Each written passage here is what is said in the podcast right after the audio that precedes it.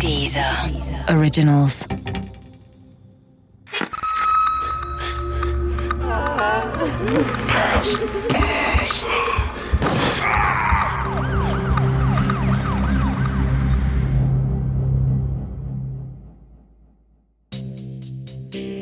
Der Satansmord von Sondershausen von Richard Farston Teil 1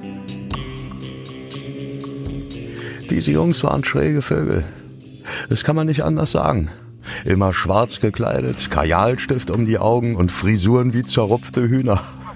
Naja, so habe ich das zumindest empfunden. Ne? Aber ich war da ganz sicher nicht der Einzige. Als Hausmeister an einer Schule ist man nicht immer gut gelitten.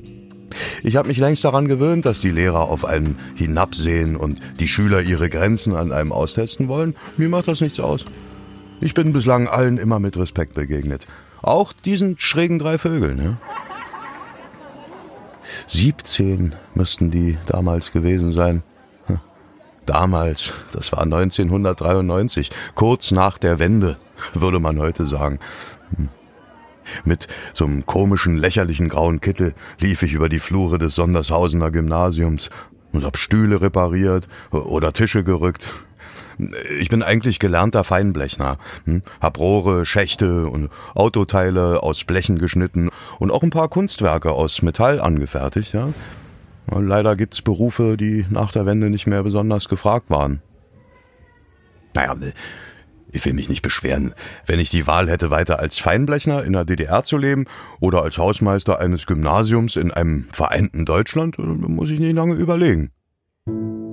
Die Freiheiten, die mit der Wende auch in unser kleines Thüringen kamen, die will ich jedenfalls nicht missen. Auch wenn diese Freiheiten den einen oder anderen damals vielleicht überfordert haben. Ja, es kann sein, dass die drei schrägen Vögel dazu gehörten. Hm? dass sie Freiheiten ausgenutzt haben, um seltsame Kulte und Rituale zu pflegen, die sie über andere erheben sollten. Wenn man als Kind von einer Gesellschaftsordnung in die andere schlittert, dann kann das Spuren hinterlassen. Bei Hendrik, Sebastian und Andreas war das ganz sicher so. Die drei standen kurz vorm Abitur, hatten familiären, bürgerlichen Hintergrund. Aber jeder an der Schule konnte sehen, dass sie sich allein rein optisch von anderen Jugendlichen abgrenzen wollten. Bis zur Wende hatte man den Jungs ja eingetrichtert, dass es keinen Gott geben würde, ja? Und jetzt erkoren sie Gottes Widersacher zu ihrem Helden. Diplom-Sozialpädagoge Ingo Weidenkaff, der konnte mir das bestätigen. Der kannte diese schrägen Vögel viel besser als ich. Ich habe ihn kontaktiert, weil die Kunst AG an unserer Schule eine Ausstellung über die damaligen Ereignisse machen will. Und ich wurde gefragt, ob ich dabei mithelfen möchte. Also äh, nicht nur Stellwände bauen und so, sondern auch ein paar kunstfertige Dinge aus Metall schneiden, so wie früher. Ja, aber dafür muss ich mehr über die damaligen Geschehnisse in Erfahrung bringen, um der Sache gerecht zu werden. Ne? Und Ingo Weidenkaff, der war bereit, mir dabei zu helfen und sein Wissen mit mir zu teilen. Also es war die wilde Zeit, wo Jugendliche auch wirklich absichtlich visuell provoziert haben und das durch Kleidung deutlich ausgedrückt haben.